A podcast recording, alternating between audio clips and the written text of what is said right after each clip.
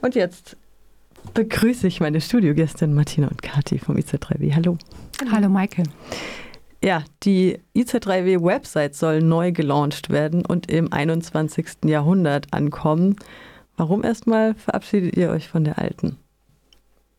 Na, das machen wir nicht. Also von der alten Website schon, aber natürlich nicht von unserer Printzeitschrift. Die alte Website ähm, ist lange nicht mehr abgedatet worden und vielleicht auch nicht die allerbeste Plattform, um so die Inhalte aus dem IZ3W als Magazin darzustellen. Wir wollen einfach dass mehr Menschen unsere Seite finden, dass mehr Menschen unsere Inhalte lesen und vor allen Dingen auch unsere Audios hören.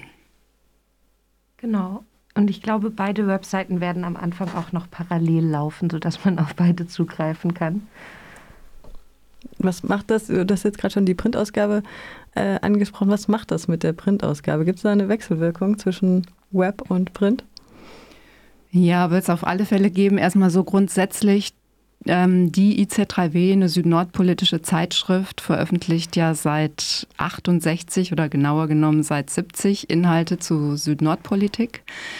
Und wir werden auf alle Fälle beide Medien parallel laufen lassen. Es wird auch verschiedene Abo-Formen geben. Man kann dann sowohl ein Digital-Abo als auch ein Kombi-Abo als auch ein Print-Abo erwerben und dann halt auf die Inhalte von überall her sozusagen online zugreifen. Das haben wir bisher noch nicht geschafft. Und ähm, ja, so ein neuer Webauftritt kostet ganz schön viel an Energie, auch an Betriebskosten ja, wir sind gespannt, ob wir mit unserem Plan, im Dezember soll der Launch ja stattfinden, ähm, zeitlich hinkommen. Ich denke aber schon.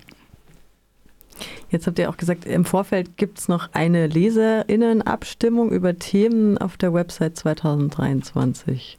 Wie sieht mhm. das aus? Genau. Ähm, wir machen eine Crowdfunding-Kampagne. Ähm, allerdings kann man da nicht nur spenden, sondern wir haben uns ausgedacht, dass wir ähm, unsere SpenderInnen, unsere LeserInnen ähm, abstimmen lassen über drei Themendossiers, die wir im nächsten Jahr realisieren wollen. Ähm, und wir werden dann die zwei äh, Themendossiers, die die meisten Votes bekommen, realisieren. Das sind, ich kann es schon mal, soll ich es schon mal sagen?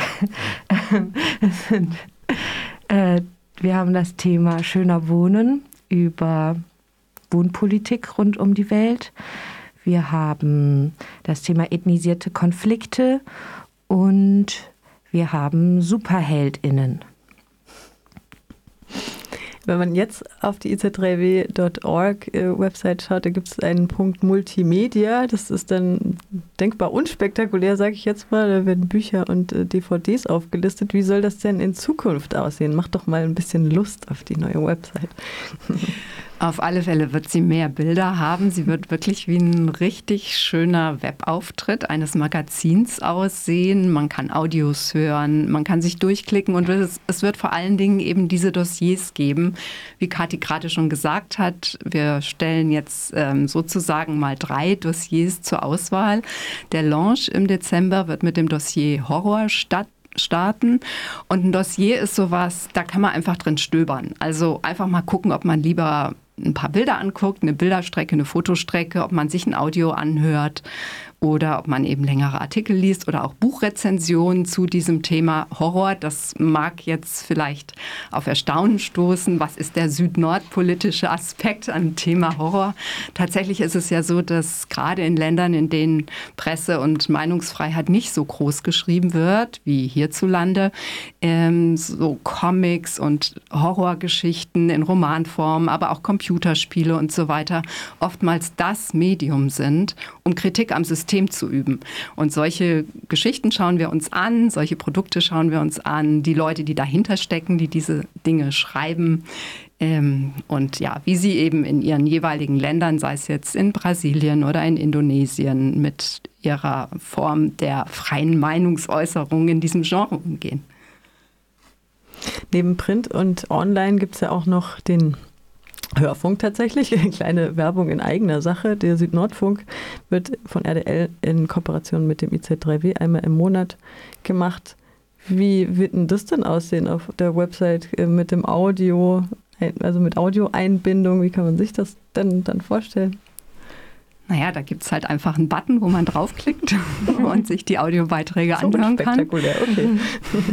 nee, so ist es nicht. Also man kann vor allen Dingen dann in Zukunft auch die Audiobeiträge nochmal als Skript nachlesen oder runterladen ja, das ist einfach, geht mehr Hand in Hand. Also die Inhalte der Printzeitschrift IZ3W, die dann digital verfügbar sind, komplett. Und die Inhalte des Südnordfunks, der oftmals zu den gleichen Themen berichtet, das wird einfach besser miteinander verzahnt.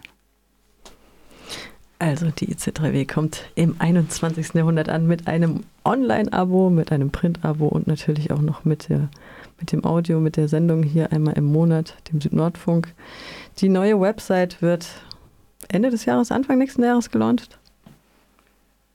Ja, ich kann ja mal das Datum verraten. Es ja. wird der 16. oder 17. Dezember werden, aber viel wichtiger ist eigentlich das Datum ab morgen, dem 2. November. Da werden wir mit der Crowdfunding-Kampagne auf betterplace.org starten und dort habt ihr Zuhörerinnen eben die Möglichkeit zu voten, welches dieser Dossierthemen, die Kathi eben vorgeschlagen hat, jetzt tatsächlich auch realisiert werden.